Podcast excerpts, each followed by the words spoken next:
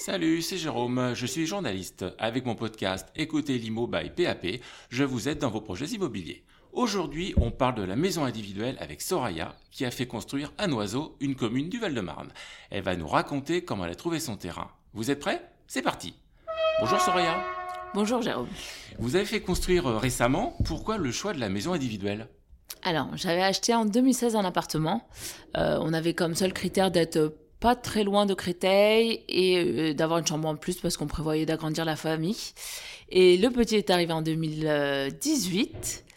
Et c'est venu euh, par la suite parce qu'il grandissait, il bougeait de plus en plus. On, a, on était fatigué hein, de réfréner euh, ses pulsions, de bouger un peu partout, de, de lui dire de faire attention, voisin, euh, avoir la possibilité d'avoir un jardin aussi à proximité. donc voilà, le choix de la maison individuelle. On voulait plus grand et pour qu'il soit libre de, de pouvoir se mouvoir comme il voulait. Ok. Alors, euh, pour construire une maison, il faut un terrain, c'est évident. Euh, justement, quels étaient vos critères de recherche pour trouver ce terrain? On avait très peu de critères, pas forcément un grand terrain. De toute façon, en Ile-de-France, euh, c'est pas trop possible. On voulait être à proximité de Créteil, donc euh, rester dans le Val-de-Marne. Donc, on a privilégié Sucy-en-Brie au départ comme comme ville, et puis un terrain qui nous permettait d'avoir un sous-sol. C'était vraiment, voilà la ville, euh, la localisation, la possibilité de faire un sous-sol, c'était vraiment les deux seuls critères que l'on avait. Ok. Alors, qui a fait les recherches du terrain? Est-ce que c'est votre constructeur ou, ou alors tout simplement c'est vous? Tous les deux. Tous les deux. Euh, déjà, on a vu avec le constructeur parce que il bénéficie d'un certain réseau qu'on n'a pas, d'une euh, voilà, de certains contacts. Euh, donc on, lui a, on a échangé avec lui sur nos projets, euh, sur nos modes de vie, pour qu'il puisse nous proposer des terrains qui répondaient un peu euh, voilà à notre mode de vie euh, sur le type de maison qu'on souhaitait. Comme ça il savait que les terrains qu'il nous proposerait euh, seraient en adéquation avec notre projet. Euh, donc voilà il y avait le, le, réseau donc du constructeur mais également nous en parallèle. Donc on consultait régulièrement les petites annonces parce qu'on se disait qu'on serait peut-être plus réactif euh, pour notre projet, euh, voilà, que le constructeur. Donc dès qu'on trouvait des annonces qui nous correspondaient, on lui envoyait l'annonce.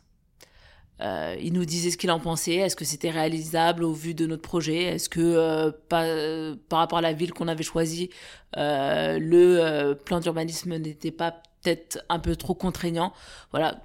Et, et si c'était voilà, c'était un bon un bon terrain. Donc vraiment tous les deux. Alors je crois que bah, vous avez trouvé un premier terrain à Sucy-en-Brie, mais apparemment vous ne l'avez pas acheté. Alors pourquoi? Il était idéalement situé au niveau de la taille. Enfin voilà, c'était le terrain idéal. Sauf que euh, il était placé en zone euh, bâtiment de France, à côté d'une maison qui était classée. Donc euh, beaucoup de contraintes à la construction. Euh, déjà les contraintes du PLU étaient étaient assez grandes. Voilà, on n'avait pas le droit de faire une toiture en grès anthracite par exemple. Il y avait une taille de fenêtre à, respecter, mais le fait qu'il soit également à, à proximité d'une maison classée faisait que en termes de largeur, on ne pouvait pas dépasser 5 mètres. Donc euh, c'est très petit 5 mètres avec l'épaisseur des murs, on se retrouvait euh, dans un couloir. Euh, donc à contre-cœur, on a dû renoncer parce que là, ça a changé totalement notre notre projet initial. On pouvait pas faire de R plus 1, donc si on voulait une maison à deux étages, il fallait qu'on fasse en sous-sol. Voilà, beaucoup trop de contraintes pour nous. Oui, donc vraiment, c'était pas le bon terrain. C'était pas le bon terrain. Alors, par contre, vous avez trouvé le terrain idéal à Noiseau, donc c'était pas loin de là où vous étiez. Alors euh, dites-nous tout sur cette parcelle qui est vraiment euh, qui correspondait à votre projet. Alors Noiseau, c'était pas une ville que l'on connaissait, mais qui est juste à côté de Sucy-en-Brie. Donc euh, voilà, on nous proposait souvent cette ville-là. Au départ, on avait Dinan. Mais euh, après euh, les péripéties sur le terrain de Sucy-en-Brie, un peu dépité, on s'est dit bon, qu'on allait voir peut-être un peu plus large et on cherchait à ce moment-là un terrain qui nous permettait vraiment euh, de réaliser notre projet. C'est vrai qu'on s'était pas mal projeté euh, avec Sucy en Brie, on avait euh, déposé un permis de construire, donc on savait quelle maison on, souhaitait. Maintenant, on cherchait juste un terrain qui nous permettait de faire la maison que l'on souhaitait. Donc on est tombé par hasard sur cette annonce à Noiseau.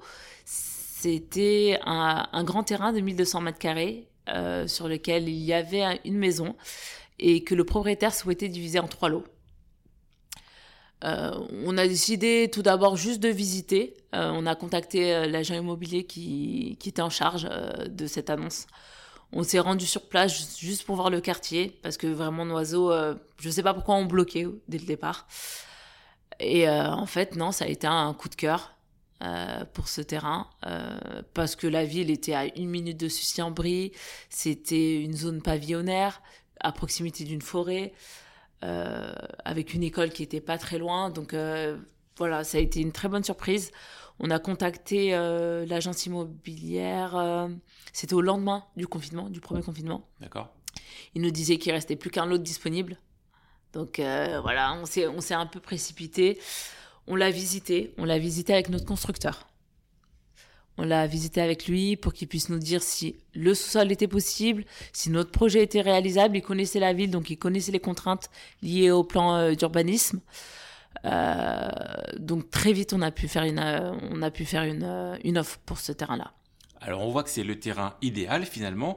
Par contre, ça a été assez long avant que vous soyez propriétaire du terrain. Oui, très long.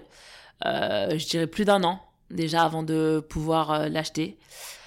Euh, parce que, comme je vous l'ai dit, c'était un grand terrain qu'il fallait diviser en trois, avec une maison déjà euh, dessus, qu'il fallait démolir.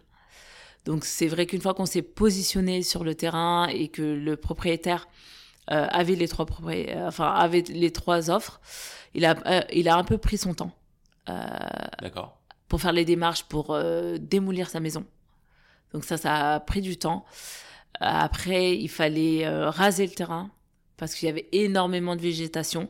Donc le géomètre, pour euh, diviser les terrains, euh, refusait de le faire en l'état. Ça aussi, ça a pris énormément de temps. Donc nous, pour pouvoir déposer le permis de construire, il nous a fallu au moins un an pour que toutes les démarches soient faites, pour qu'on puisse avoir les bonnes dimensions du terrain, pour que le terrain puisse être séparé et pour qu'on puisse demander le terrain. Donc on l'a visité au mois de mai 2020 on a pu déposer, je pense, un permis vers novembre 2021. Enfin, il a été accepté à ce moment-là. Et on a pu l'acheter, vraiment passer devant le notaire, quand, au mois de janvier 2022. Donc oui, ça a été très long, mais euh, difficile pour nous euh, de nous projeter autre part.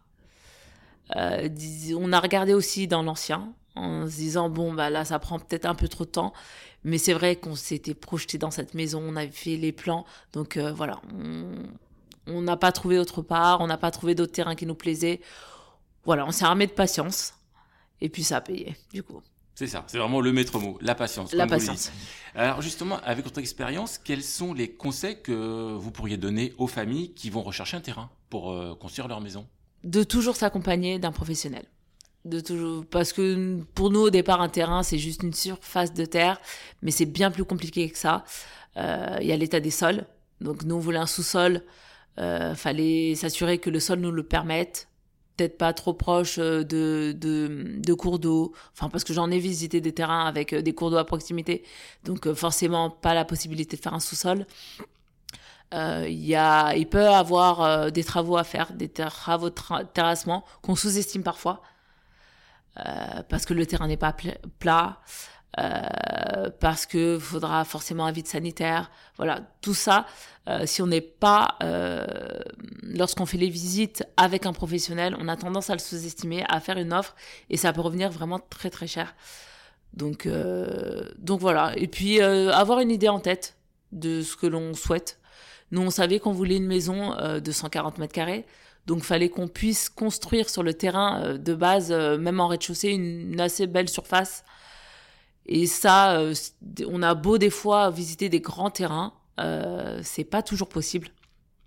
Donc voilà, c'est toutes ces petites contraintes qu'il faut prendre en compte dès le départ lorsqu'on visite un terrain et ne pas juste voir le quartier, voir la surface et se dire voilà, c'est le bon terrain. Donc toujours y aller avec un professionnel. Super Merci Soria d'être venu. Cet épisode est maintenant terminé. Vous pouvez le réécouter sur toutes les plateformes de musique. Laissez vos commentaires sur les réseaux sociaux et si vous avez des idées de sujets, je suis toujours à votre écoute. Salut tout le monde